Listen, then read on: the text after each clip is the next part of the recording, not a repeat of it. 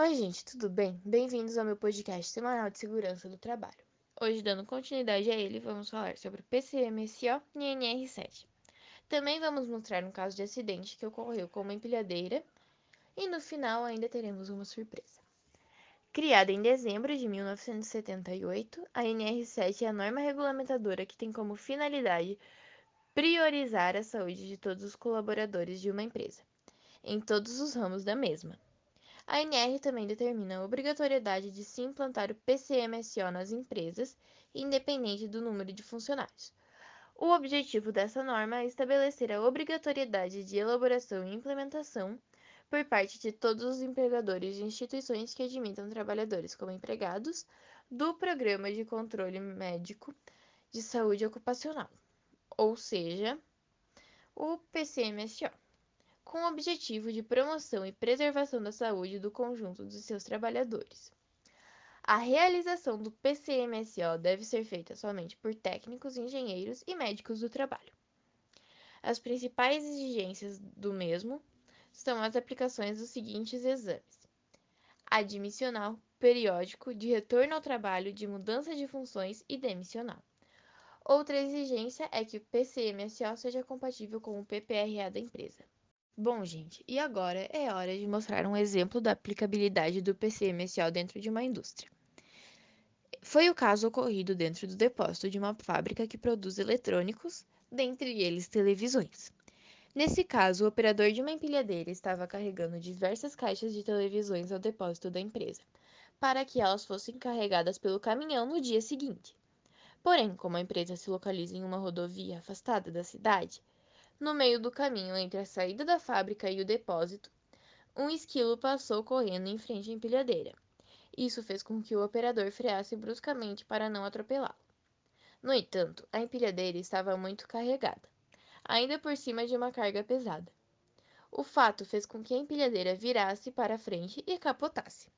O motorista foi socorrido e apresentou lesões graves devido ao fato de um dos seus braços ter sido prensado embaixo das televisões.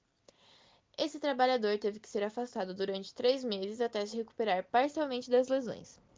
Na volta para a empresa, ele teve de passar por vários exames de retorno ao trabalho, os mais importantes deles sendo raio-x e tomografia. Depois desse resumo do ocorrido, tenho o enorme prazer de anunciar a surpresa que eu tinha prometido. Vou estar entrevistando aqui o funcionário acidentado. Seja muito bem-vindo, Ricardo. Para dar início a essa conversa, gostaria de te perguntar qual foi seu pensamento quando percebeu que a empilhadeira iria tombar. Obrigado, Laura. Bom, meu único e primeiro pensamento ali no momento foi que eu ia morrer. Certo. E me conte mais detalhadamente como foi esse acidente na sua visão. Olha, primeiramente, eu sou um amante dos animais. E quando eu vi aquele esquilinho correndo pra frente da empilhadeira, eu não pensei duas vezes e, e eu freiei bruscamente. O que de, com certeza eu não deveria ter feito. Uh, mas no momento, quando eu percebi, a empilhadeira já estava. Ela bam, ficou bamba e, e já estava virando e eu não, não tinha mais o que fazer. Nada que eu pudesse tivesse ao meu controle. Então pensei que nesse momento eu, eu ia morrer. Uh, eu senti quando as caixas vieram para cima do meu braço, meu braço direito. E eu lembro de sentir. Cheguei a sentir tanta dor que eu acabei desmaiando. E a hora que eu acabei voltando, já tinha um aglomerado de gente ao meu redor e os bombeiros já estavam ali me socorrendo. Foi quando eu fiquei mais aliviado e eu comecei a me tranquilizar. Depois disso, eu fui levado para o hospital e eu fiquei alguns dias lá de recuperação. Imagino que deve ter sido uma situação bem difícil. Mas enfim, que bom que não ocorreu nada mais grave. Agora me conte um pouco sobre sua recuperação, por favor. Claro!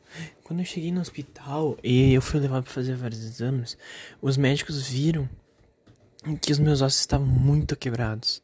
Tipo, pelo braço ter ficado esmagado, sabe? É, eles tiveram que fazer uma cirurgia em mim, tipo, pra ajudar meus ossos a, a regenerarem, a, a, tipo, pra colocar pino e tudo. A fratura era tão grave que eles pensaram até em amputar meu braço. Olha, a minha sorte foi que acabou não precisando. E depois da cirurgia, uh, e ter passado o efeito da, da, de todos os medicamentos e tudo que eu tomei, meu braço começou a doer de um jeito que eu nunca tinha sentido tanta dor na minha vida. Olha, eu fiquei mais ou menos uns três meses afastado e ainda assim eu não consegui me recuperar direito, sabe? Uh, e olha, depois ainda desses três meses que eu fiquei afastado, que eu voltei realmente a trabalhar, sem poder usar empilhadeira por causa do meu braço, é claro, eu tava bem debilitado, machucado, e eu não podia fazer muita coisa. Tipo, eu podia apenas auxiliar quem pedisse de vez em quando, dar uma mentoria, sabe, falar o que pudesse fazer. E olha, só depois de um tempo eu tive que começar, eu fiz fisioterapia e assim eu comecei a recuperar os movimentos totalmente, uh, sem contar que eu ainda fiquei com uma cicatriz gigante, né? Claro. Nossa, que sofrimento. E como seu chefe reagiu a tudo isso? Ele, olha, ele ficou muito bravo comigo. Até porque eu tinha sido negligente. Mas como ele não podia me demitir, nem coisa pior, ele teve que pagar o meu salário até eu voltar para a empresa. E os exames para mim voltar também. O problema maior foi que quando ele porque ele ficou com tanta raiva uh, de mim depois de mais ou menos um ano, um ano e meio, ele, ele me demitiu sem motivo algum apenas alegando que existia excesso de funcionários, né? Obrigada pelo seu relato, Ricardo.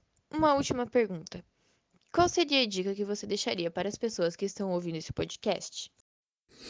Olha, primeiramente eu quero dizer para todos os trabalhadores que estão ouvindo esse podcast uh, para seguir todas essas a todas as regras de segurança corretamente e sem duvidar, porque a gente nunca acha que vai acontecer alguma coisa com a gente, mas é, a gente tá aí, a gente é, possivelmente pode, pode acontecer, como aconteceu comigo.